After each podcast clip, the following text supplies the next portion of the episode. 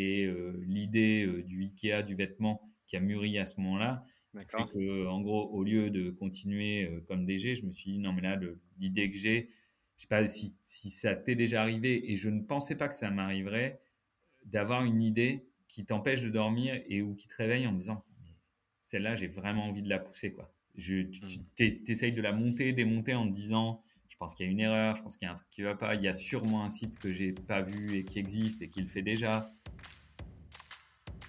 Bienvenue sur Comment t'as fait, le podcast de ceux qui veulent comprendre concrètement comment les autres ont fait.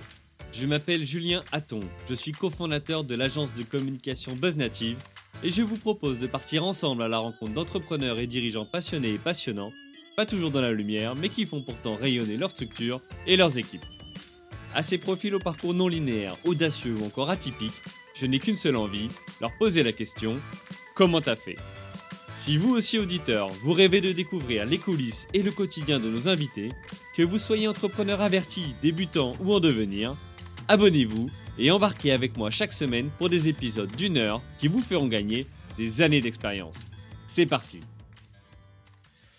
Bonjour chers auditrices, chers auditeurs. Aujourd'hui pour ce nouvel épisode de la saison 3 du podcast Comment t'as fait? Les rencontres d'entrepreneurs, j'ai le plaisir d'accueillir Laurent Bouten, fondateur de Fier comme un pan, une marque collaborative de création de vêtements prêt à monter tout simplement. Salut Laurent Bonjour Julien alors Laurent, j'ai le plaisir de te recevoir ici sur ce podcast. On a parlé de Fier comme un pan, mais ton histoire, c'est celle d'un étudiant en marketing qui a commencé sa carrière par plusieurs postes justement dans le marketing, en tant d'abord que chef de projet, chef de produit ou directeur marketing acquisition, pour ensuite devenir directeur d'entreprise et finalement te lancer dans l'entrepreneuriat en créant Fier comme un pan, avec l'intime conviction qu'on peut en France créer des vêtements sur mesure de manière différente. Ton actu, et c'est ce qui va faire de cet épisode un épisode spécial, c'est celle d'un fondateur qui a finalement dû fermer sa boîte, ce que tu as annoncé sur LinkedIn il y a quelques semaines et que tu vas nous partager dans cet épisode. Là où certains y verraient un échec, hein, de mon côté, moi j'y vois le côté positif de l'expérience entrepreneuriale, tous les apprentissages que tu as pu faire, les rencontres, et c'est ce que tu vas nous proposer aujourd'hui.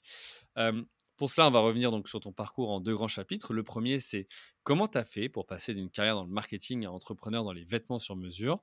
Ensuite, on évoquera comment tu as fait pour prendre la décision de stopper ton activité et quels apprentissages tu peux nous en partager. OK pour toi? C'est nickel. Ok, bah écoute, on y va. Euh, avant euh, bah déjà d'entrer dans le, vif du sujet, euh, est-ce que toi tu peux te présenter avec tes propres mots? Je le fais avec mes propres mots. Donc moi je suis Laurent, j'ai 43 ans, je suis ch'ti lillois depuis la naissance. J'ai fait une petite tentation de sortie à Paris pendant 8 ans et puis finalement on revient toujours euh, euh, à la maison et donc je me suis réinstallé en 2010 à Lille. Je suis papa de deux enfants et marié. pour la présentation un peu plus perso et en pro, on va dire globalement spécialiste ou expert des domaines marketing et digital depuis ben, maintenant 23 ans de travail. Ok, bah écoute, super. Euh, et l'entreprise dont on va parler aujourd'hui, c'est Fier comme un pan. Est-ce que tu peux nous expliquer d'où vient ce nom? Alors, euh, très vite, quand, euh, quand quelqu'un va utiliser le produit qu'on commercialisait, c'est-à-dire un kit couture prêt à monter, et qu'il a fini son vêtement, je pense qu'il comprendra assez bien le nom de l'entreprise parce que c'est le sentiment par lequel il passera quand il enfilera son pull, son t-shirt, sa robe, selon ce qu'il a choisi c'était vraiment l'expression d'une fierté. Euh, euh, tu sais, cette, cette, fierté que tu as quand tu as abouti un truc de toi-même. Moi, je suis, euh, je suis vachement quand même, on va dire, plus cérébral que manuel dans un certain nombre de, de, de choses et que, voilà, cette, vraiment cet enthousiasme que j'ai eu à rendre la couture accessible, pour moi, c'était aussi ce combat de dire en fait, on sait faire des trucs de nos mains et on est hyper fier de ça. Et dès que tu rencontres mmh. des gens qui pratiquent du bricolage, de la cuisine, etc., ils sont fiers comme un pan de ce qu'ils ont fait. Ok, donc il y a un côté très euh, cocorico, un peu français, euh, chauvin et, fierté.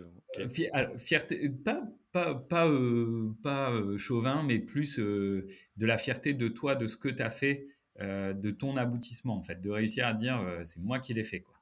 D'accord. Et est-ce que du coup, tu avais des, des, des velléités ou des prétentions à l'international ou, ou, pas avec ce nom? Alors j'avais essayé euh, pour, pour te faire comprendre plutôt de tes voisins Pride like a peacock, mais je crois que l'expression a beaucoup moins de sens. non, et c'est un apprentissage. Et ben pour le coup, tu vois, tu mets le doigt sur un premier apprentissage qu'on pourra avoir sur euh, comment tu n'as pas fait et comment ça n'a pas marché, la dimension internationale aurait euh, peut-être sur un segment de niche été euh, intéressante à travailler beaucoup plus vite. Quand tu es dans un mmh. secteur de passionnés et qui concerne, on va dire, un nombre un peu restreint de clients et que ton produit il est unique, bah go sur l'international. Et je pense que ça c'est une des limites peut-être françaises, c'est qu'on a toujours l'impression qu'on a un marché intérieur qui est assez conséquent et du coup, on se dit, bon, déjà, il faut, se le, il, mm. faut prendre ce marché et, euh, et on n'est pas à l'aise avec le fait de sortir tout de suite un truc qui est, euh, qui est international. Donc, Fier comme un pan avait cette limite probablement. Ok. Bon, on en reparlera justement dans la, dans la deuxième partie. Euh, ce que je propose, c'est qu'on aille dans la première. Comment tu as fait pour passer d'une carrière dans le marketing à entrepreneur, dans les, euh, voilà, dans les vêtements, le textile et, les kits comme tu partageais? Euh, Ce que j'aimerais comprendre ici, c'est qu'est-ce qui, toi, t'a mené, d'où tu viens, voilà, quelles, quelles études tu as pu faire pour un jour te dire, bah, je me lance dans l'entrepreneuriat, finalement, pas loin de la quarantaine? Mmh. C'est c'est clairement pas le moment alors, euh, on a fait la liste des euh, est-ce que c'est plus facile ou moins facile. Tu manges moins facilement des pâtes et tu touches euh, peut-être moins tard. Par contre, tu as une. il, faut, il faut mettre du bon côté le côté réseau, le côté expertise, le côté expérience qui fait que tu peux aller plus vite, probablement. Mmh. donc, ça, c'était, c'est ce qui a fait que je me suis dit, bon, allez, à 38, parce que j'avais 38 ans quand j'ai lancé le projet, je, je peux le faire. Pour, euh, pour plus le parcours, euh, moi je suis né un petit peu comme Obélix est tombé dans la, dans la marmite euh, tout petit. quand tu fais du marketing et tu tombes dans la marmite du digital en 99, j'ai été diplômé, c'est c'est un miracle et c'est canon parce qu'en fait, tu arrives à un moment où il y a une révolution complète du métier qui peut se produire au travers d'un canal qui permet de faire de la com, qui permet de faire de la vente, qui peut, enfin, qui en gros a bougé toutes les règles euh, de savoir-faire du marketing euh, établies depuis euh, un certain nombre d'années. Tu as rajouté un canal et ce canal, il a carrément tout bouleversé. Donc moi, mon, mon trait d'activité, ça a été le premier stage que j'ai fait à la sortie d'études de marketing. C'était chez Liberty TV qui faisait de la vente de voyages en ligne. Euh, et, j'ai tiré le fil de comment utiliser ce nouveau canal de la meilleure manière dans les métiers du marketing et de la communication. Donc euh, pour communiquer, pour distribuer, euh, chez avis.fr pour faire en sorte de réserver des voitures, chez Cotatis pour faire du devis en ligne. Et je crois que j'avais en plus ce, goût et cette passion pour le fait de, d'aller creuser dans un secteur comment la digitalisation peut le transformer. Et c'est hyper enthousiasmant parce que tu as un côté pionnier que te racontent toutes les personnes qui, euh, euh, qui ont pu vivre ces années-là, qui est, qui est vachement enthousiasmant. Donc, du coup, c'est vrai que tu as une grosse mobilité, tu changes pas mal de postes parce que bah, tu es enthousiasmé par chaque, chaque mmh. challenge qui peut se présenter. donc voilà, j'ai joué dans le camp, dans le camp annonceur parce que tu as envie de suivre un projet. Et puis finalement, en 2010, je suis repassé côté, euh, côté agence, conseil, parce qu'il n'y a rien de mieux pour euh, réapprendre et, et, en émulation euh, pour avancer dans le, dans le domaine. Et qu'est-ce qui fait que, en tant que salarié, tout d'un coup, je me suis dit, mais non, mais je veux, je veux passer aussi à l'étape d'entrepreneur. En fait, tout simplement, au travers d'une agence qui s'appelle Altima, au travers de Moto Blues, qui est un pure player puis retailer moto, j'ai eu euh, au quotidien des profils d'entrepreneurs qui m'ont quand même vachement inspiré, euh, qui, euh, que je, quelque part, que je respectais et qui me donnaient une forme d'humilité. Et en même temps, je pense que derrière ça, il y avait une, aussi une, une forme d'envie. après, moi, j'ai créé, pas parce que je voulais être entrepreneur, mais parce que je voulais que le projet auquel je venais de penser existe. C'est-à-dire mmh. que j'ai depuis très longtemps euh, une bonne passion pour les fringues. J'aime bien la mode. Quand tu quand es du Nord, en fait, il y a une culture textile qui est assez présente. Euh, dans, le, dans, le, nord de la France, tu as beaucoup, beaucoup d'enseignes de prêt-à-peu plutôt grand public. et j'ai toujours bien aimé, j'ai bossé en conseil pour un certain nombre de marques dans ce domaine-là. et par contre, en 2010-2011, j'ai commencé à vouloir modifier ma consommation pour aller vers une consommation qui soit un peu plus raisonnée. Euh, ou en tout cas, ça me fatiguait de, consommer trop sur un certain nombre de trucs. Donc, euh, plutôt de l'achat en vrac, plutôt plus de voitures, euh, plutôt un questionnement sur le sens de l'achat. Et donc, du coup, le, je suis passionné de fringues et je veux acheter de manière raisonnable, ça allait pas vraiment ensemble. Hmm. c'est là où j'ai posé le sujet de dire comment on peut faire de la fringue autrement, du circuit court, de la traçabilité, il y avait déjà pas mal de choses qui avaient été développées. Et euh, si tu veux, l'idée de départ, c'était de dire aujourd'hui, ce qui a mis à plat euh, la fabrication euh, de, vêtements de manière éthique et pas très loin de chez toi, c'est la confection. Toutes les boîtes sont parties dans les années 70, ont commencé à faire du vêtement très très loin. Et donc le pied de nez, c'est de dire comment on peut contourner cette étape de confection euh, pour que bah, nos fringues viennent pas euh, du Pakistan, de Chine. Euh, et, bah, le plus simple, c'est de le faire soi-même. Quoi. Et du coup, il n'y a pas de circuit plus court que celui qui consiste à faire soi-même. comment je peux faire faire à Julien un sweat? Bah, Je vais lui apprendre la couture. Comment la couture va pas rebuter Julien? Il faut une expérience client qui fasse qu'ils se disent ah ouais en fait c'est plutôt sympa. Et donc là, tu rentres dans tout le domaine du kit, que tu as un peu euh, dans plein de domaines hein, maintenant, en pâtisserie, en bricolage, en jeu. Et voilà, et je, j'ai conçu un kit couture où tu reçois toutes les pièces déjà coupées sur mesure, le fil, le bouton, le tutoriel qui va te guider et euh, aller vers une expérience qui est beaucoup plus Ikea du vêtement que euh, très complexe parce que en gros quand tu faisais de la couture historiquement, tu prends un patron papier, tu poses ton tissu dessus, tu le coupes, tu te trompes, le tissu est foutu, tu vas en racheter, t'en as marre, tu laisses tomber. L'entrée en matière, elle était complexe. Voilà. Ok, alors écoute, super intéressant. Je t'ai laissé dérouler, et, mais, j'ai plein de questions à te poser. Euh, première, c'est tu dis, tu as commencé en 99 Internet. Euh, tu faisais quoi à cette époque sur, Internet? Parce que c'est les forfaits, tu sais, de l'époque, 6 euh, ah bah, heures par mois, où tu mets 15 ans à télécharger une page dès qu'il y a une image. quoi. C'est à peu près ça, parce que dans les, dans les conseils, on a travaillé pour, euh, j'ai travaillé pour une entreprise qui faisait du, des, du bois matériaux, qui vendait du matériel, et elle offrait à ses clients des CD de connexion. On avait mis en place une opération pour offrir des CD de connexion deux heures à Internet en partenariat avec Liberty Surf. Donc là, il y a un certain nombre d'auditeurs qui se disent de quoi il parle C'est quoi en fait, tu, tu fais euh, voilà, les premières étapes de plutôt communication, clairement. C'est-à-dire que tu commences à mettre en place des dispositifs en ligne pour donner euh, de l'infoproduit, pour donner de l'info magasin. Tu j'ai travaillé pour euh, Système U, il fallait créer un site avec, faire en sorte que les 800 magasins de Système U puissent avoir une petite interface où ils mettent à jour leurs horaires, leurs infos, euh, des petites OPECO qu'ils peuvent avoir, mettez exclusivement dans de la, dans de la communication sur ces, sur ces années-là. Quoi. Hmm. Pas encore sur du commerce. Après, euh, le premier site Castorama, de castorama.fr sur lequel euh, il y a eu du boulot donc, dans l'agence dans laquelle j'étais, je crois qu'on est en 2001 ou 2002, donc tu commençais à avoir un peu des prémices. Ouais, ok. C'est déjà loin tout ça, hein, c'est il y a plus de 20 ans et, et, c'est vrai que par rapport à tout ce qu'on voit aujourd'hui dans le quotidien, euh, voilà, ça a beaucoup évolué.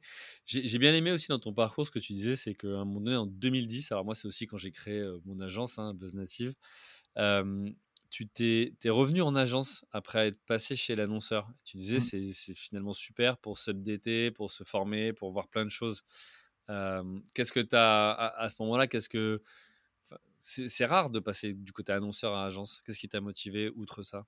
Alors clairement, euh, là, je partais de Paris et je cherchais euh, à, retrouver du boulot en région, donc ça, ça s'est déclenché. Par contre, j'y suis resté cinq ans et avec une vraie passion, c'est que en fait, sur un média qui se renouvelle autant, puisque tu l'as dit, entre ce que je viens de raconter de 2000 et de ce que j'ai retrouvé en 2010, même si j'étais chez l'annonceur, en fait, la puissance d'apprentissage en agence, elle est, euh, elle est dix fois plus rapide parce que pour un cas d'annonceur, tu as 10 cas d'annonceurs en agence. Donc, toi, de ton côté, ce que tu, ce que tu traites au travers de 10 cas clients, tes clients, ils voient que leurs problèmes, entre guillemets. Alors, les annonceurs ont bougé, ont essayé de faire maintenant euh, des clubs, des échanges, euh, mais, mais, en agence, tu avais nativement cette énergie-là de dire, bah, attends, j'ai mes 10 clients, ils ont des problématiques qui sont toutes différentes, je peux tester des médias, je peux tester.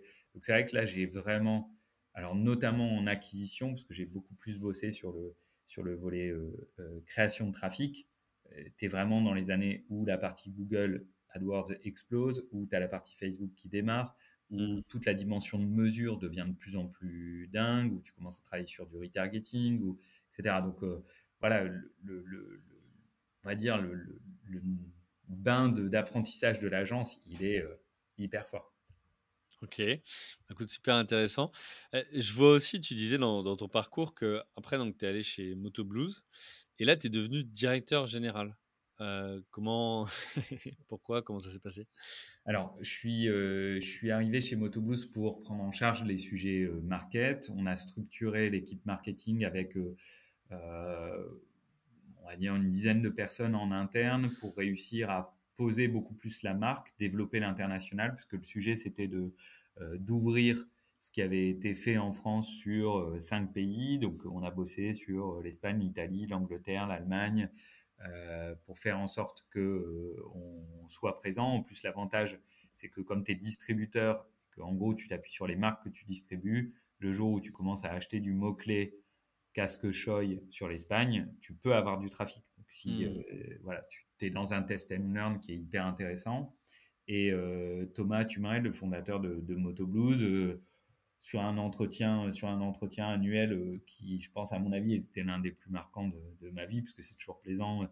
Il me dit, bon, écoute, euh, là, il faut que euh, tu as peut-être peut intérêt à aller beaucoup plus creuser ta compétence que de rester sur une partie marketing. Je pense que tu dois élargir ton terrain de jeu. Et il m'a proposé de faire une formation qui s'appelle le CPA, qui est une formation historique dans le nord de la France qui servait pour les patrons d'entreprise à aller former leurs cadres dirigeants. Euh, c'est un titre qui s'appelle euh, certificat préparatoire aux affaires ou un truc comme ça, qui est un MBA que j'ai fait donc pendant 18 euh, mois et qui consiste à balayer l'ensemble des des domaines de compétences de l'entreprise, pas mal en gestion, beaucoup, beaucoup en stratégie. Donc c'est là où en fait j'ai vraiment pris un, une claque dans la, la, réflexion, l'organisation stratégique de la démarche euh, qui était super enrichissante.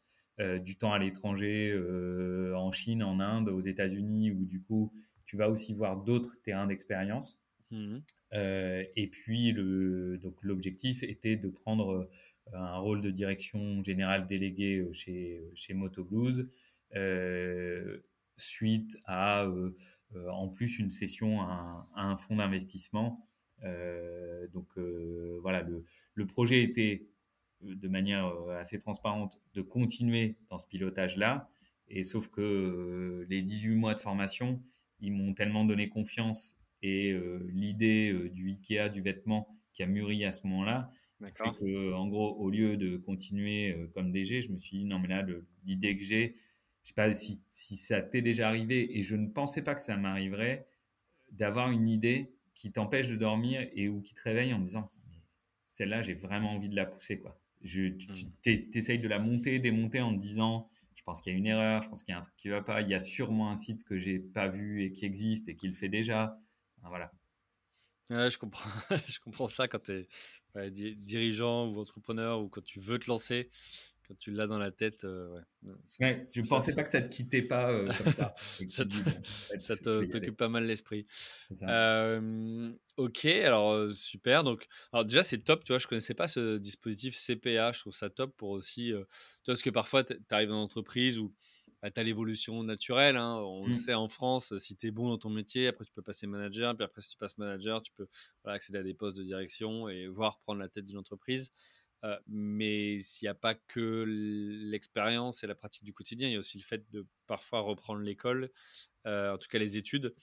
Et je trouve ça intéressant aussi, tu vois, que ah ton patron t'ait dit, bah écoute, voilà, tu vas prendre, en tout cas pour t'ouvrir les portes pour la suite au sein de la boîte, un peu en mode intrapreneur, bah, je vais te rendre accessible une formation sur, sur le sujet. Donc, c'est des, des, programmes que tu retrouves, que tu retrouves dans certaines, dans certaines structures qui essayent de les proposer sur des MBA, des choses comme ça. Quoi qu'il en soit, moi, ce que j'en retiens, c'est de la même manière que quand tu reviens en agence, tu réapprends.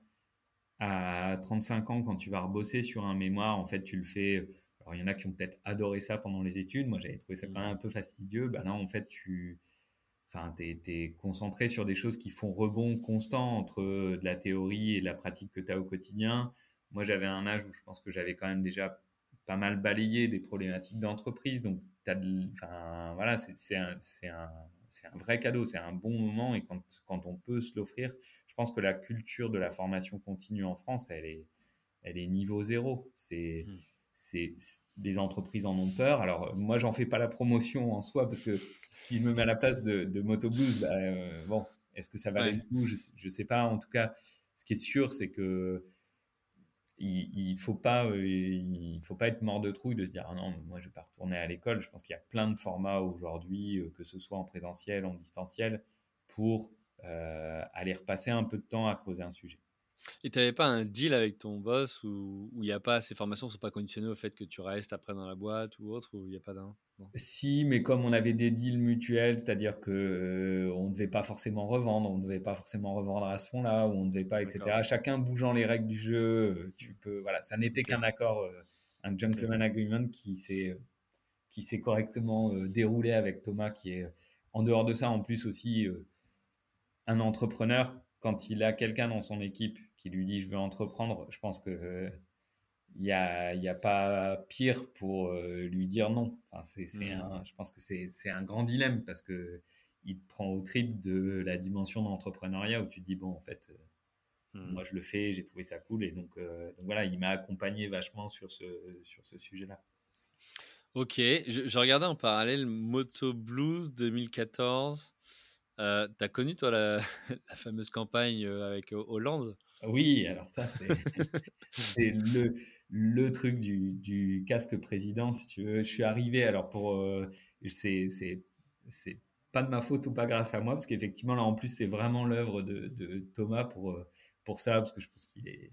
Il a, bien, il a bien su surfer sur ce moment-là, mais là, pour le coup, en effet de buzz, alors ça ça fait pas du chiffre euh, de dingue, mais ça fait une notoriété spontanée. Je pense que sur Google Trends, je suis pas sûr qu'il remonte à autant euh, en hmm. citation ou en notoriété qu'à cette Alors, Pour ceux justement, parce que 2014, du coup, ça, part, ça revient à longtemps pour euh, ceux qui nous écoutent, ouais. qu'on a vingtaine. Tu peux nous réexpliquer le contexte et ce qui s'était passé sur cette campagne Je te refais rapidement le, le, truc. Alors avec avec la vue un peu interne aussi, hein, c'est-à-dire que le président Hollande est élu. Euh, il doit en être à, alors pour le coup, six mois de, de, présidence. Enfin, c'est pas longtemps après euh, quand même son, arrivée au pouvoir et euh, sort la une de Closer. Voici un des deux, je sais plus, en tout cas un journal People, et en une se retrouve le président Hollande sur un scooter. Et il sort de chez euh, son, euh, son amant qui est devenu sa femme, euh, et il est pris en photo. Bon, c'est tout. Quelqu'un arrive dans la boîte le lendemain avec la couverture du magazine, la met sur le bureau de Thomas, il dit bah, T'as vu? Thomas dit Oui, bah, t'as vu le casque? Et en fait, le casque est un Dexter qui est la marque propre de Moto Blues qui n'est commercialisé que par Moto Blues. D'accord. Ah ouais.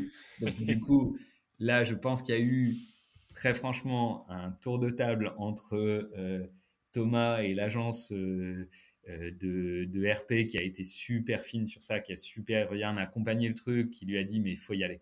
Faut, euh, voilà, est-ce que tu as déjà eu un contrôle fiscal? Oui, non, on vérifie d'abord. et backup toi. voilà. Et donc il a publié simplement une petite, vraiment un quart de page dans Libération. Enfin, c'était vraiment tout petit. Merci, Monsieur le Président, pour votre soutien. Euh, grâce à vous, euh, notre casque Dexter est en euh, rupture de stock. et il conclut en disant nous avons aussi un très beau rayon de vestes en cuir pour, pour femmes. Et en fait, d'une toute petite parution presse, pub, donc il fallait quand même mettre ce petit ticket-là. ça s'est terminé, je crois, avec des caméras du Japon qui sont venus filmer l'entrepôt. quoi. Hmm. Donc, il, avait, il avait bien géré le temps du, dans les buzz, en fait, je pense qu'il y a vraiment plusieurs cycles. Le premier buzz, c'était c'est scandaleux qu'un président euh, soit dans cette euh, situation-là. Et eux ont sorti ça une semaine ou dix jours après. Donc le temps du buzz 1, plutôt scandale politique, était un peu passé. Et du coup, euh, tu pouvais commencer à être dans le, dans le côté coulisses, quoi. Et qui a été repris de, de, de, manière dingue sur, sur tous les médias. En tout cas, ouais, ça avait été pour nous un bel exemple de. On appelle ça nous le newsjacking, tu vois. C'est comment finalement, sur quelque chose que tout le monde a à l'esprit, tout le monde, même si tu, tu lis pas la presse People, tout le monde savait que Hollande, voilà, c'était. Euh, euh, c'était euh, fait prendre en photo dans, dans cette situation-là et, et, et ouais, Moto Blues était une, des marques en tout cas à avoir bien rebondi dessus. Maintenant, c'est assez courant. Enfin, on a vu que d'autres ont pris le, le, le, tempo, le ton. Mais ouais, il y avait tout là. Voilà. Et, et, et pour le coup, je t'avoue que si moi j'avais été là, je pense que été moins le truc, le truc le moins évident, c'est le courage. C'est-à-dire effectivement te dire, ok, et je pense que c'est une décision de patron pour mmh. le coup, parce que parce que t'engages, euh, ça peut foirer et bien foirer. ok, bon, écoute, euh... non, mais tu vois, c'est qu'en revoyant Moto Blues plus les dates, je fais il devait, y être euh, à ce moment-là. non, je, dis, ah. si j'avais été là, je ne sais pas si ça aurait existé. Donc euh, voilà, gloire à Thomas qui l'a sorti. Ok, ça marche. Euh, d'accord, donc bah, tu fais cette formation, tu as cette idée qui te trotte dans la tête, et là tu te dis, bon, ok, en fait, moi ce qui m'intéresse, c'est bah, finalement de me lancer. Qu'est-ce que tu fais à ce moment-là? As des... enfin, Pour te lancer, tu as des économies, tu t'empruntes, tu... parce qu'en plus, là, il faut produire, faut... Mmh. outre l'idée, il faut produire, tu te lances tout seul, tu es avec des associés, et puis une fois que tu nous auras partagé ça, on, ira sur, sur la suite de l'entreprise. Ouais, bah, il faut un peu de tout ça. Donc, j'ai un peu de fonds, je démarre, je prototype au plus vite, j'essaye, alors là j'essaye de lire très vite euh, les bouquins euh, de Lean Startup, euh, de, voilà, mm. comment je peux réussir sur un produit qui est non existant. mondialement, voilà, ça n'existait pas, qui est un kit avec le tissu qui est déjà coupé. Donc, est-ce que, est-ce que j'ai une bonne idée ou est-ce qu'en fait c'est une idée juste pourrie et c'est pour ça que personne l'a, l'a sorti Et donc, comment on peut roder ce truc-là? Donc, j'ai tout de suite, euh, enfin, moi, en gros, j'ai financé cette phase de, prototypage euh, avec un peu d'aide. Donc, j'ai intégré un incubateur qui s'appelait Innotex à l'époque, qui est quand même les incubateurs en France. Moi, en tout cas, j'en ai eu une expérience intéressante sur le côté, euh, tu as une astreinte. En fait, tu as quelqu'un qui te demande un petit peu légèrement des comptes, tu as un cadre, mmh. tu as un truc. Donc, quand tu n'es pas rompu à l'entrepreneuriat, moi, malgré tout, ça m'a permis de structurer, de rencontrer. C'était pas c'est jamais parfait, c'est voilà, mais, mmh. mais ça m'a aidé en tout cas sur ça. En plus, ça te fait rentrer dans les voies classiques euh, en termes de financement, en termes de RP aussi, parce que c'est des, des langages que tu trouves. Donc, j'encourage souvent à dire voilà, faites quand même vraiment le tour quand c'est votre première, de euh, d'aller voir s'il y a un incubateur thématique ou euh, spécialiste qui peut valoir qui peut valoir le coup. Et derrière, j'ai créé en SAS pour avoir un premier volet de Love Money avec Family and Friends euh, qui, euh, qui, ont, qui ont, soutenu l'opération. Euh, du coup, ça m'a permis d'avoir du prêt bancaire, grâce notamment à la nef, parce que le genre de sujet, on réinvente la couture dans les banques traditionnelles, ça c'est pas absolument. Mmh. c'est quoi la nef, tu disais? Nef, c'est la seule aujourd'hui la seule banque coopérative qui existe, qui est une banque qui est basée à Lyon, euh, qui travaille essentiellement sur euh, des thématiques RSE, qui euh, va plutôt aller chercher vraiment des sujets courageux. Et c'est juste qu'elle n'emprunte pas sur les marchés, elle ne se finance que par l'apport de, de, fonds propres. et donc, elle, elle, a, enfin, voilà, elle a une démarche qui, est, qui est très éthique et qui correspondait bien à la couleur du, du projet. Donc, huit mois, on va dire, pour prototyper, pour faire euh, des rendez-vous de couturière, pour faire un premier atelier où j'avais coupé finalement à la main et fait monter par six personnes pour voir comment elles réalisaient avec le tutoriel sur un modèle. ça, ça réagit plutôt assez bien. On passe en phase de prod du site, et d'un site avec huit produits sur WooCommerce, le plus simple, pareil. On a quand même une chance aujourd'hui, c'est que le, vraiment l'accessibilité digitale pour, euh, pour faire du prototypage, elle est devenue super bonne, ou en tout cas pour faire une première version euh, euh, hmm. pas, trop, pas trop lourde, tu peux faire quelque chose de bien. On lance en juillet, je lance en juillet 2018, accompagné de, courage, de deux courageux stagiaires qui accompagnent toujours les entrepreneurs à aussi bien monter les meubles que faire du web et que couper du tissu.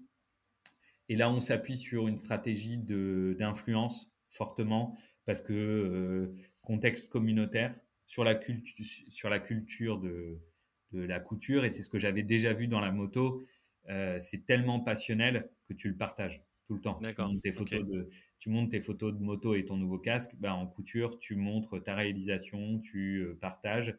Et donc nous, on est allé porter ça essentiellement sur Instagram, où on a 12, 000, 12 000 abonnés sur le, sur le compte en partant de on envoie le produit à euh, euh, des profils d'influenceuses en couture euh, qu'on trouvait top, qui ont accepté de jouer le jeu, qui ont testé, qui ont fait un retour. Et là, ça a bien démarré pour moi qui pars de zéro, c'est-à-dire tu fais cinq ventes sur une journée et tu te dis bah c'est cool, ça, n'existait pas il y, a, il y a cinq jours, il y a une nana qui a fait une publi sur Insta et, ça démarre. En même temps, faut produire. Donc du coup là, on achète du stock de tissu. J'avais trouvé une machine de coupe qui est une machine numérique euh, chez euh, Etam qui vendait euh, sa machine de coupe de prototypage et qui me permet bah, du coup en fait en programmation numérique de couper le tissu après qu'il ait été mis sur mesure en modélisme tout en numérique par Florence qui était la modéliste freelance avec qui je bossais qui apportait la couche métier clairement.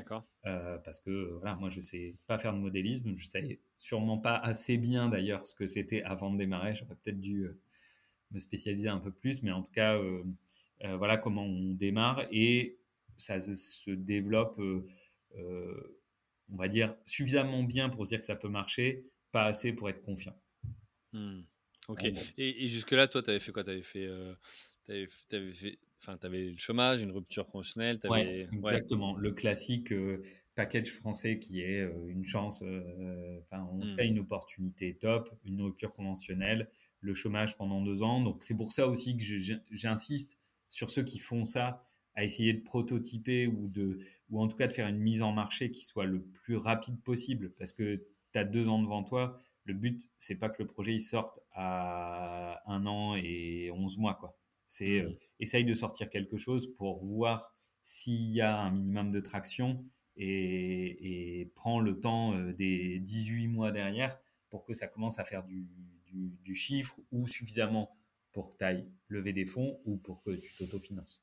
C'est vrai que ça, c'est, on, ne mesure pas forcément toujours la, la chance en France. Euh, je me souviens avec Max, mon associé, quand on s'est lancé, tu vois, 23 ans, étudiant, enfin, on sort des études.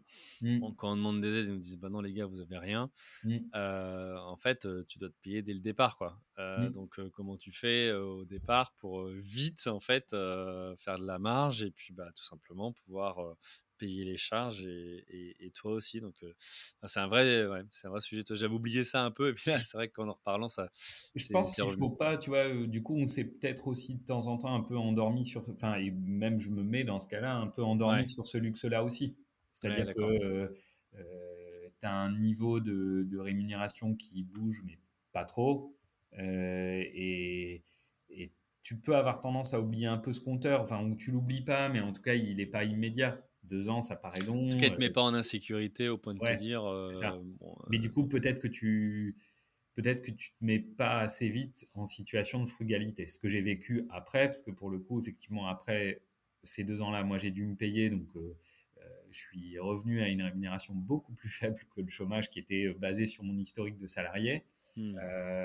et, et, là, ça peut être dur quand ça, quand ça commence à durer, quand tu as une famille qui s'est habituée à un niveau de vie ou à un rythme de vie, c'est bien joli tes histoires de couture. mais c'est pas, ça fait pas triper obligatoirement toute la famille.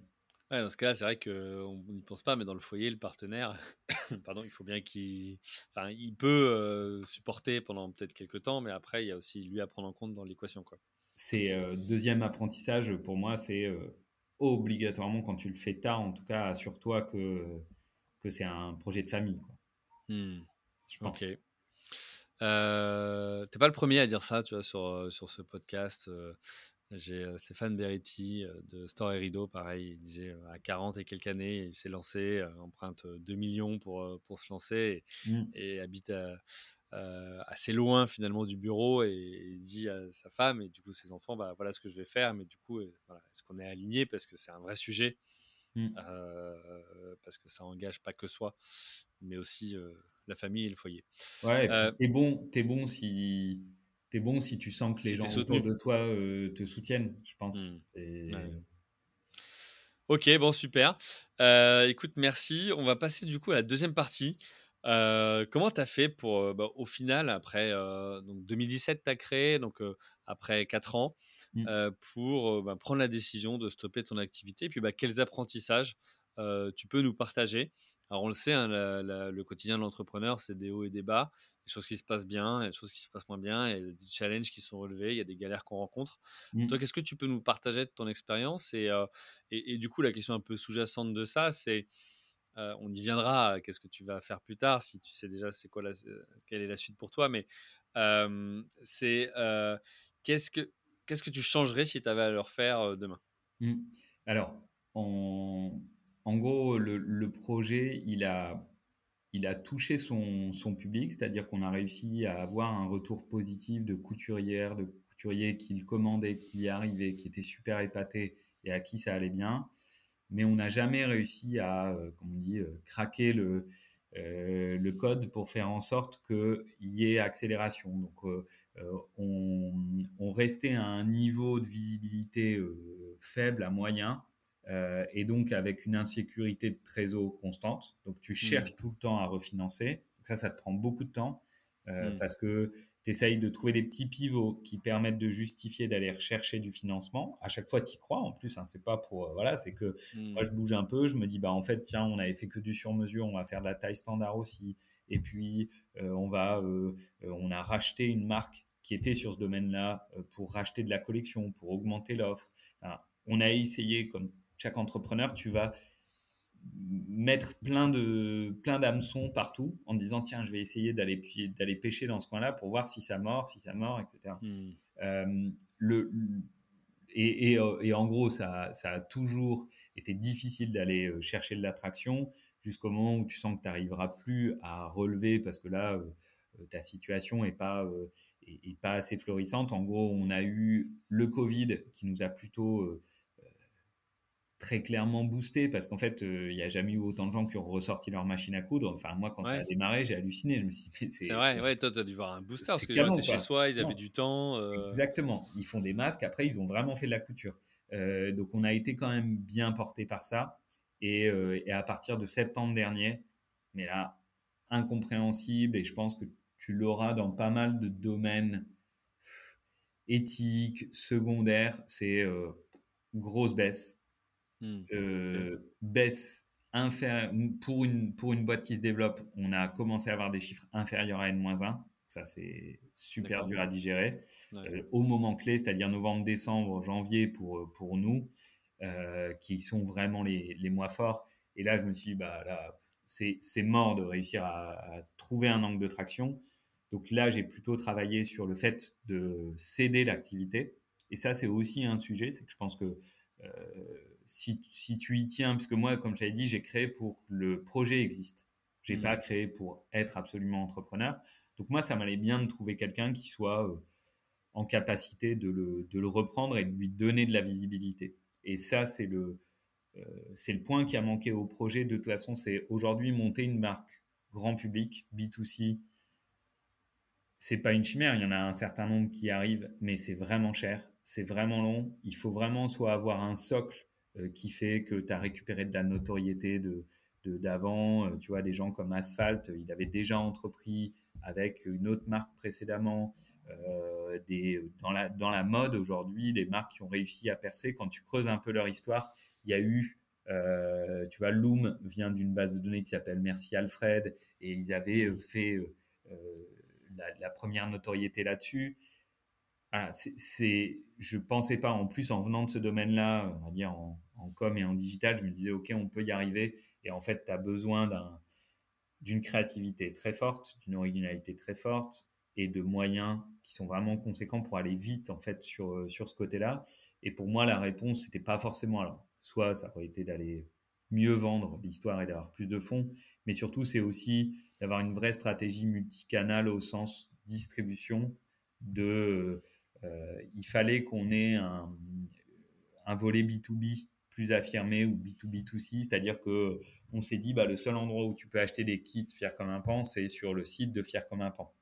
Hmm. Et, euh, et, en fait, ça, faire connaître le site, le faire apparaître, c'est très long. Alors que si tu t'appuies sur un réseau de merceries qui vend déjà auprès de tes clients et que tu arrives à aller les voir pour t'adapter un peu ton produit, tu fais quelque chose de spécifique avec eux, mais ça, il faut l'avoir dès le début. Moi, j'ai mis un peu de temps à contacter un gros acteur qui s'appelle Mondial Tissu, qui, bosse, euh, qui, est, le premier distributeur en France sur la partie euh, mercerie.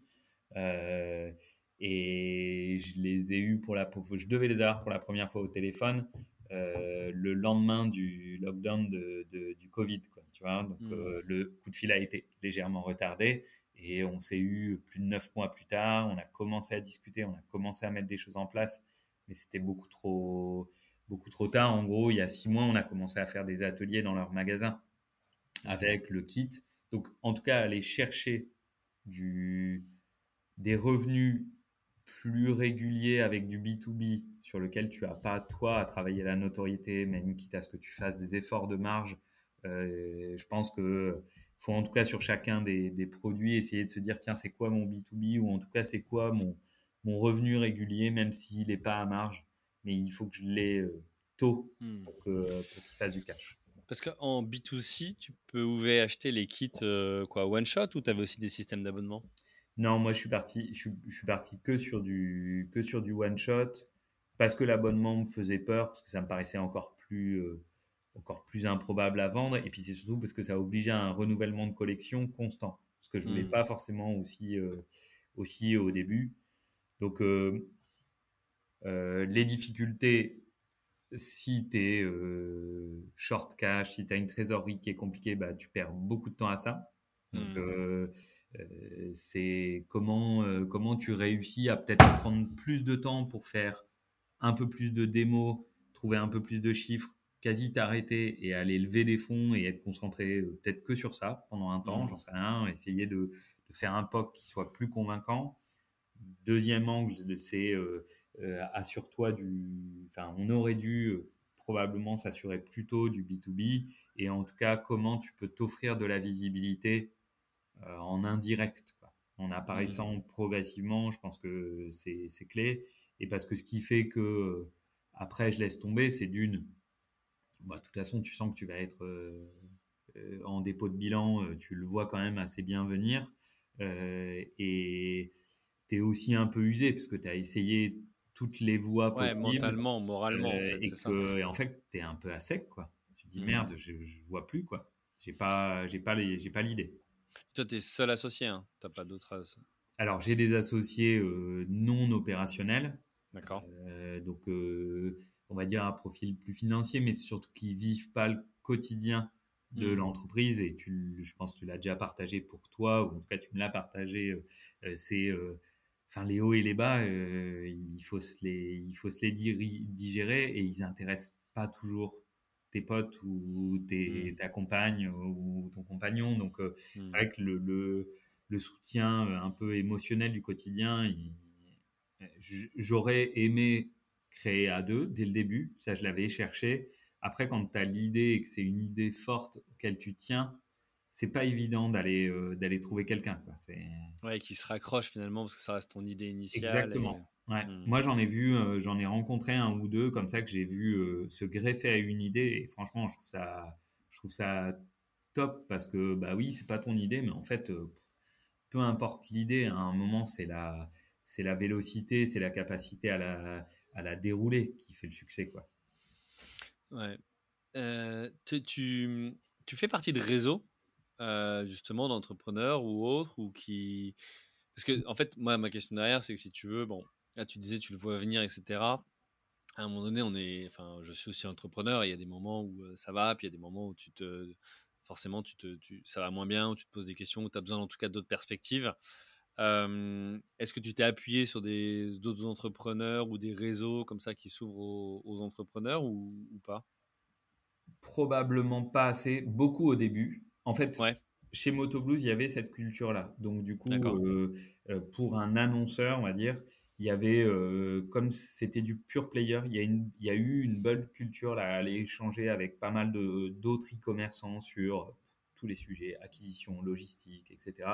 Donc j'avais tissé un bon réseau d'experts sur le côté digital. Sur le côté textile, je l'avais pas assez, très clairement. Tu vois, euh, plutôt des industriels dans le textile, c'était moins mon, c'était moins mon volet. Donc je pensais l'avoir par l'incubateur. En l'occurrence, ça a moins, ça a moins fonctionné. Et là où euh, peut-être c'est dans la case des moins sur euh, créer quand tu as 40 ans, c'est que quand tu as une vie perso à côté, toute la partie réseau, euh, elle, elle peut se jouer quand même un peu sur ces heures-là. Tu vois, je pense que mm. s'il avait fallu que je, je réseaute plus, bah, c'est du sacrifice sur du temps perso parce que tu vas pas le faire la journée quand tu as déjà euh, la prod, la coupe, l'acquisition, etc. Et, et, du coup, je l'ai fait un peu, tu vois, au début, j'avais euh, j'avais mis en place un, un comité des sages, un comité de pilotage pour pas l'appeler copil parce qu'ils n'étaient pas, ils pas actionnaires, mais c'était euh, trois personnes en qui j'avais confiance, qui avaient des profils différents et à qui j'avais demandé de se voir une fois tous les deux mois pour prendre du recul et euh, sans jugement, voilà, répondre ah, à. C'est une super bonne idée. Et voilà, et, on me l'avait, on me l'avait glissé, je crois, ou en tout cas j'avais trouvé ça bien. Et, et hum, la solitude du truc, quand tu commences à tomber un peu dans un cercle vicieux de ça marche pas, c'est que, hum, c'est que tu le laisses un peu tomber. Parce que tu te mmh. dis, ah oui, je suis enferré dans des problèmes que seul moi je peux comprendre. Et je l'ai probablement pas assez fait sur la dernière année. Euh, tu vois, et puis même chose, je vais prendre le prétexte du Covid de dire, ah ben non, mais on pouvait pas se voir. Sauf qu'en fait, euh, mmh. tu pouvais le faire euh, sans aucun problème en, distanciel, voire même plus facilement. Les derniers, les derniers conseils, les dernières AG qu'on a fait avec les actionnaires, c'était en distanciel et c'était quasi plus commode qu'en présentiel. Hmm. Ok. Donc, faut voir du monde, je pense. Tu as raison sur le côté. Il euh, faut essayer de partager ton, tes difficultés. Euh, alors, moi, j'avais pas intégré un réseau comme Réseau Entreprendre, qui, je pense, euh, pour ça, plus mature et assez bien sur le sur l'accompagnement. Mais, mais en tout cas, tu peux te le structurer toi-même en, ayant euh, les quelques profils amis euh, que, que tu veux. Alors tu l'appelles board si tu veux faire chic euh, ou tu l'appelles juste réunion. Non, mais ça, c'est un vrai sujet parce que c'est vrai, comme tu l'as dit, l'entourage proche, hein, le foyer, n'est pas toujours à même de comprendre, même s'il soutient. Et, et, c'est vrai que parmi tous les réseaux qui existent, vers qui te tourner Parce que tu as vraiment les réseaux très commerciaux bon bah là c'est pour aller faire du business où mmh. finalement tout le monde dit on est les meilleurs et tout va bien, ce qui, est, finalement de la façade.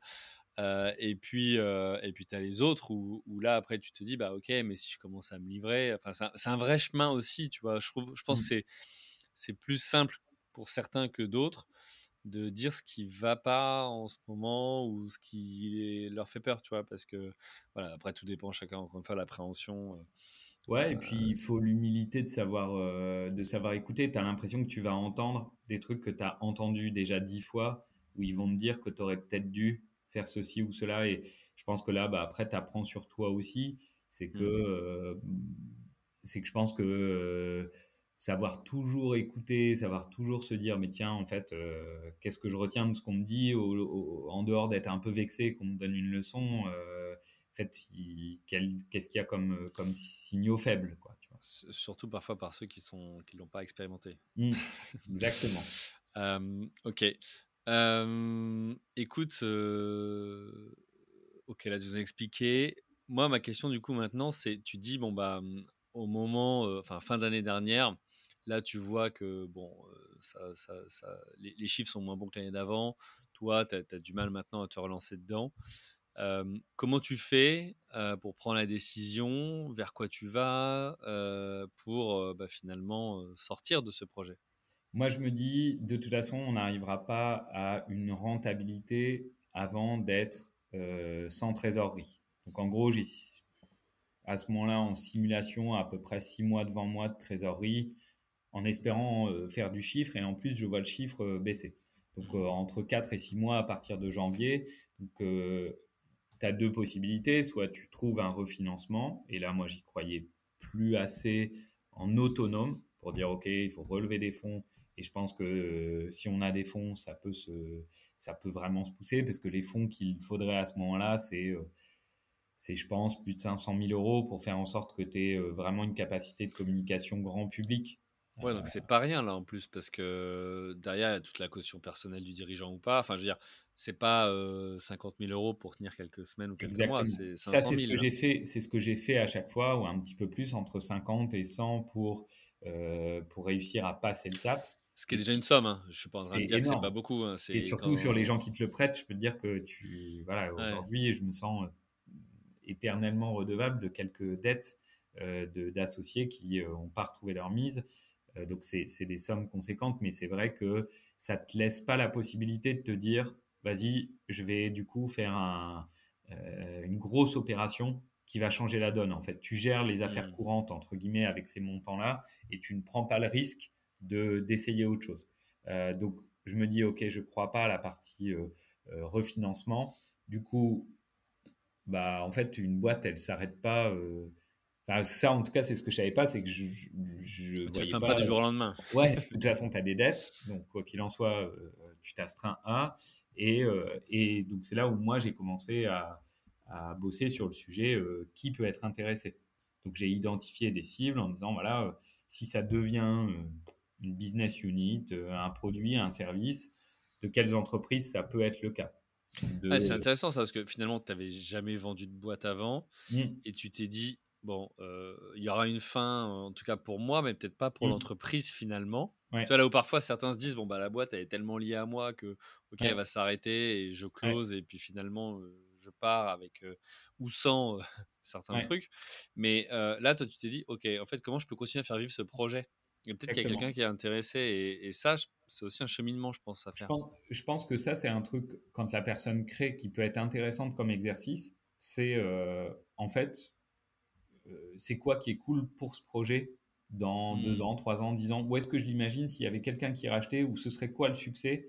Et pour moi, j'ai toujours considéré, si tu veux, que si, euh, euh, si la mode doit se révolutionner et être plus éthique et polluer un peu moins, c'est largement plus efficace que ce soit Primark qui change que Fier comme un pan qui apparaisse en vrai, en effet d'échelle si tu veux. Mmh. Euh, sur les volumes. voilà. Donc moi, le, moi le, fait de me dire, bah, ce micro-projet, euh, il pose un concept qui est de dire, tiens, il y a plus de gens qui font de la couture euh, demain, parce qu'en fait, en fait, la couture, elle est devenue cool. Et comme tu fais du bricolage ou de la cuisine avec plaisir, bah, tu te mets à faire tes fringues toi-même parce que tu peux faire quelque chose qui te, qui te plaît vraiment.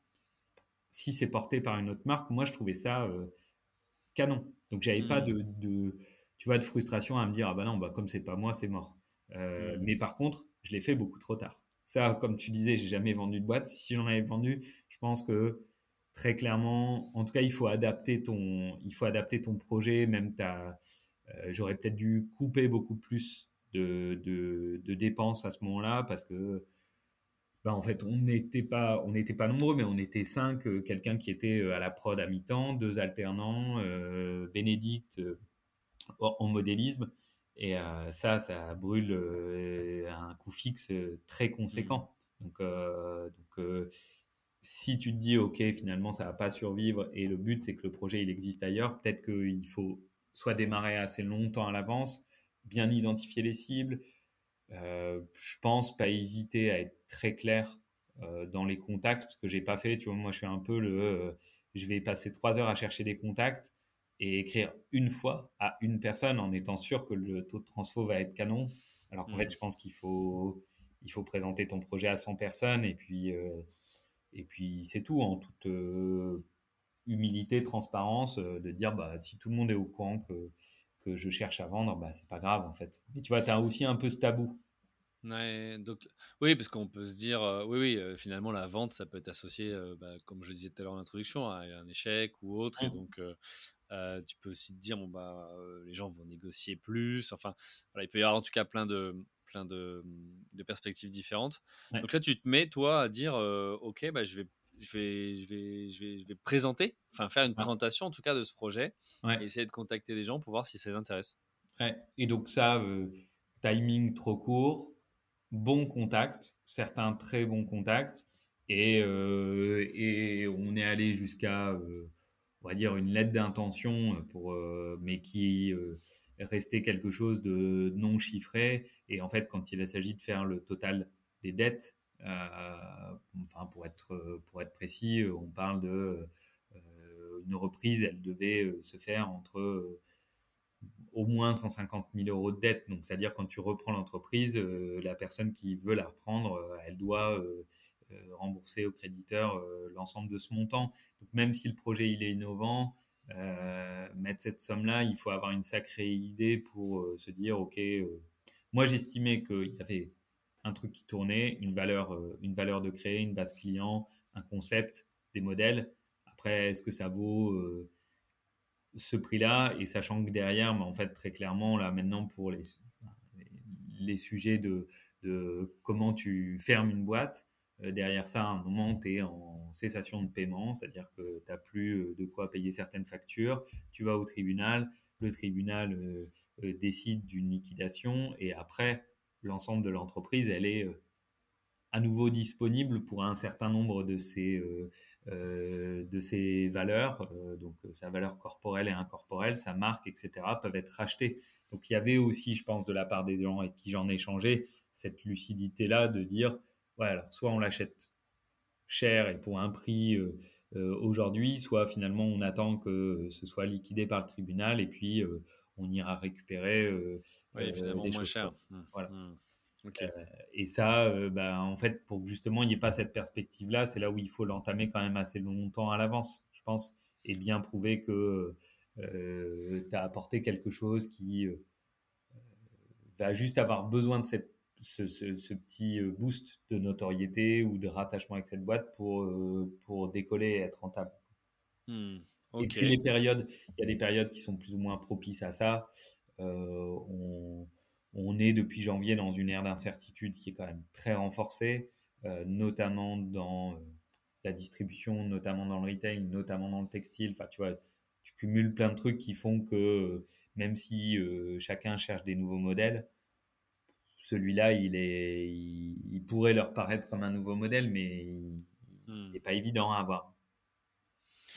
Ok, euh, ok, donc je comprends du coup, tu, donc tu montes un dossier, tu essaies de trouver des gens, finalement ça le fait pas, et donc euh, euh, bah, une fois que le tribunal s'est prononcé, là il y, a quand même des valeurs, comme tu disais, corporelles ou incorporelles, qui, qui persistent et qui peuvent être transmises. Comment tu as fait avec l'équipe du coup? Donc là après tu passes, moi, moi ça c'est, c'est aussi un truc où je pense qu'il faut, enfin c'est pour ça que ça me faisait plaisir quand tu, quand tu m'as contacté, je me suis dit, bah non, mais euh, il parle des trains qui arrivent à l'heure, on va pas parler d'une entreprise qui marche pas. Je me suis dit, bon, non. Et en fait, je trouve que voilà, le, le, propre du partage d'entrepreneurs doit être aussi sur ce sujet-là, sur, euh, bah, des fois, euh, ça marche pas, c'est pas facile d'identifier. Je pense que je suis encore trop tôt pour être vraiment complètement au clair sur ce qui a pu, ce qui pourrait, ce qui aurait pu se faire autrement. En tout cas, avoir un peu plus de visibilité sur, attends, en fait, c'est quoi une cessation de paiement? Qu'est-ce que tu fais des salariés? Quand est-ce qu'ils vont être payés? Euh, Voilà, ce qui se connaît dans des grosses structures, mais que moi j'avais pas vécu et que du coup que tu as pas, euh, pas forcément euh, facilement en accès en discussion ou en tout cas beaucoup moins que les discussions sur les pactes d'associés où tu peux demander à plein d'entrepreneurs mmh. qui vont te donner plein de conseils. Par contre, sur tables de liquidation, ils sont pas forcément autant au fait. Donc, les salariés, après, pour info, sont pris en charge par un fonds de solidarité à partir du moment de la date de, euh, du dépôt en fait de ton dossier de cessation de paiement au tribunal de commerce. Donc voilà, ils sont aussi sécurisés quelque part. Euh, après, euh, tu as de l'administratif, tu as du temps pour ça. Donc il faut les prévenir, de dire bah voilà, vous allez être vous allez être payé, mais il y aura peut-être un mois où ce sera pas de l'argent perdu, mais par contre, il mettra du temps à arriver. Donc, mmh. gérer aussi, gérer aussi votre, votre budget perso pour ça. c'est chaud et je les remercie parce que, parce que clairement, ça a joué le jeu jusqu'au bout. C'est-à-dire qu'on s'était fixé un truc, c'était un mois avant où, euh, en gros, on a senti que les offres euh, tomberaient pas juste sur des reprises. Euh, on a dit, bah, en fait, on va fixer une date officielle à laquelle on ferme le site et après, on fait toutes les commandes qui sont en cours parce que nous, on produisait à la demande. Donc, si tu veux, le jour où tu fermes le site, tu as encore 15 jours, 3 semaines, les gens envoient leurs mesures, tu fais, etc. Mmh. Et voilà, ça nous tenait à cœur de d'aller au bout, d'aller au bout pour nous, pour essayer entre guillemets, de planter le moins de monde possible. Ouais, tu parlais tout à l'heure des, trains à l'heure, mais c'est vrai que moi, quand j'ai vu ton post LinkedIn, euh, tout de suite, ça m'a fait tilt et je me suis dit, bah ouais, ok, tu vois, un entrepreneur qui ose aussi parler euh, des choses, euh, voilà, des galères aussi qu'il rencontre. Je trouve ça bien aussi parce que je suis persuadé que comme moi, tu as pu recevoir des messages de gens, soit de soutien, soit voilà, qui t'ont proposé des rencontres et autres. Et, et je mmh. pense que c'est une belle démarche. Euh, et puis moi, sur ce podcast, évidemment, je, rencontre tout type d'entrepreneurs, euh, des petites structures, des plus grandes, certains qui lèvent des fonds, certains qui ont revendu. Évidemment qu'on monte pas une boîte pour licencier, évidemment qu'on monte pas une boîte pour la fermer, mais c'est des choses qui peuvent arriver à un moment donné. Mmh. Et donc, moi, je pense qu'en tout cas, ça, mérite d'être partagé et, surtout de valoriser bah, des profils comme le tien qui ont osé, qui osent et qui, bah, au final, enfin voilà, peuvent euh, contribuer aussi à aider la, communauté de, la sorte. Et je suis persuadé que ça te reviendra aussi, toi, derrière. Quoi. Écoute, en tout cas, en tout cas je l'ai déjà reçu euh, d'autres manières. Et donc, moi, je trouve ça canon de pouvoir, euh, de, pouvoir repartager. Et, surtout, voilà, dans les, quelques retours d'expérience, ce que je disais sur le B2B, ce que je disais sur le fait d'anticiper aussi de la session, des choses comme ça. Enfin, voilà, que, dans le parcours d'un entrepreneur, on sache être lucide sur euh, si ça galère, c'est quoi les pistes, qu'est-ce qui est possible, qu'est-ce que je peux faire, qu'est-ce que je peux corriger, euh, justement pour éviter, euh, pour, éviter la fermeture. Ok. alors, je vois l'heure qui file et il va falloir bientôt qu'on se, qu'on se, qu'on se, quitte. Ma, mon avant-dernière question, c'est plus, c'est quoi du coup la suite pour toi? Alors, la suite, aujourd'hui, euh, elle est euh, salariée, donc je suis euh, redevenu salarié grâce à, on va dire aussi au réseau au sens conseil. donc, en fait, pour gérer les, pour gérer les, les charges fixes de Fier comme un pan pendant la partie où j'essayais de, de céder et, donc la première charge fixe c'était très vite les salaires. Donc moi j'ai cherché du travail de conseil euh, je me suis mis en fait en mi-temps euh, pour financer, mon, pour financer le, la charge salariale par cette mission-là euh, et, et, alléger les charges de fier comme un pan. Donc j'ai fait ça pendant quatre mois. Et puis après, là, du coup, l'entreprise souhaitait poursuivre sur, sur, un, sur un CDI. Donc je pilote une activité, tu vois, de, de création, distribution d'accessoires literie euh, matelas, oreiller. Euh, euh, et, donc voilà, je réapprends à, être salarié après en étant pilote d'une activité. Donc, donc très clairement, très clairement une, bonne autonomie. j'apprends, j'apprends, je vois comment ça se passe. S'il y a des choses pas évidentes, je sais que je pense qu'il y a trois mois, j'aurais dit je recréerai pas. C'était tellement, tellement un marathon et je ne pensais pas que ce serait tellement un marathon. Euh, et, puis, euh, et puis, je pense que là, si euh, je sens bien un truc et que j'ai une bonne idée, je, j'y vais. Donc oui, je pense que tu as un, pour différentes raisons, mais, mais tu as, une, une, confiance en soi aussi qui est quand même passée, malgré tout. Mmh. C'est-à-dire que tu sais par quel chemin tu peux aller, et voilà. Je pense que j'aurais besoin de, de sentir quelque chose où il peut y avoir une traction plus marquée. Ou du coup, tu vas peut-être avoir clairement d'autres galères. Hein. C'est-à-dire que euh, avoir une boîte qui fait beaucoup de volume, c'est pas forcément euh, que euh, un succès et que du repos. Mais tu vois, pour être dans une dynamique où, tu arrives plus vite à être dans cette certitude de te dire, ok, c'est un peu stable, il y a des galères, mais, mais je sais que j'arrive à trouver un point d'équilibre plus rapidement. Hmm. Ok, donc tu remonteras en, en selle probablement un jour. C'est possible. S'il si, si, si, y a des gens qui ont des idées, n'hésitez pas. Ça a été le sujet de l'été, euh, parce que voilà, un peu, de, un peu de vacances, ça a été euh, la liste des 10 projets euh, que tu mets dans un carnet. Bon, super, Laurent. Écoute, le, le message est passé pour tous ceux qui t'écoutent. ça nous emmène vers la conclusion de, cette, de cet épisode. ma dernière question, du coup, c'est ça veut dire quoi pour toi entreprendre ou être entrepreneur?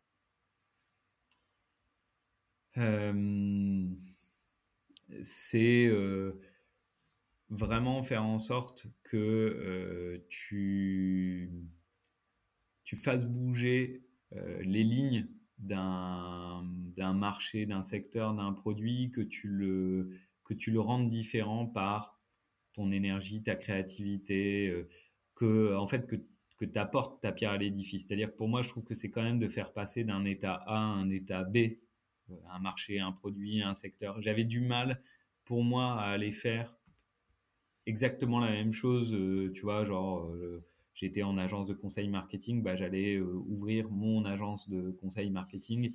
Alors que c'est de l'entrepreneuriat aussi, très clairement. Mais pour moi, en tout cas, c'est vrai que j'aime bien ce côté. Peut-être parce qu'aujourd'hui, je suis très inspiré par les dimensions d'industrie, par essayer de faire en sorte que on, on apporte de la valeur, quoi. On fasse bouger un peu plus les choses. Ok, bon bah écoute super, merci beaucoup, merci Laurent pour euh, bah, ta transparence, pour ces partages et euh, voilà j'espère qu'ils aideront, j'en suis persuadé, nos nombreux auditrices et, auditeurs. on te souhaite évidemment une, une, bonne suite pour tous ceux qui veulent te contacter. on peut te retrouver sur LinkedIn, donc Laurent Bouten, B-O-U-T-E-N. tu es pas mal actif, hein, on l'a vu et puis, bah, il me reste juste à vous tous aussi vous remercier, chers auditrices, chers auditeurs, pour votre fidélité, pour vos messages privés. J'en profite pour vous passer aussi un appel pour ceux qui veulent me proposer des intervenants, des personnes qui souhaiteraient partager leur retour d'expérience, qu'ils aient connu effectivement des challenges relevés ou, des moments galères. c'est aussi ça, ce podcast, c'est de pouvoir s'entraider tous ensemble et, et partager ces, ces fameux retours d'expérience un grand merci à vous tous. Euh, il me reste à vous souhaiter euh, une bonne journée et vous dire à la semaine prochaine. Bye. Merci. Merci à vous, chers auditeurs, d'avoir suivi l'épisode jusqu'au bout. Si vous êtes arrivé jusqu'ici, c'est que le podcast vous a plu. Alors, pour nous aider à continuer, rendez-vous sur votre plateforme d'écoute de podcast préférée et laissez-nous un avis 5 étoiles avec un commentaire positif ou un message pour notre invité du jour. Parlez du podcast autour de vous, c'est le meilleur moyen de nous aider à vous proposer du contenu de qualité. C'en est fini pour aujourd'hui. Un grand merci à vous et à la semaine prochaine.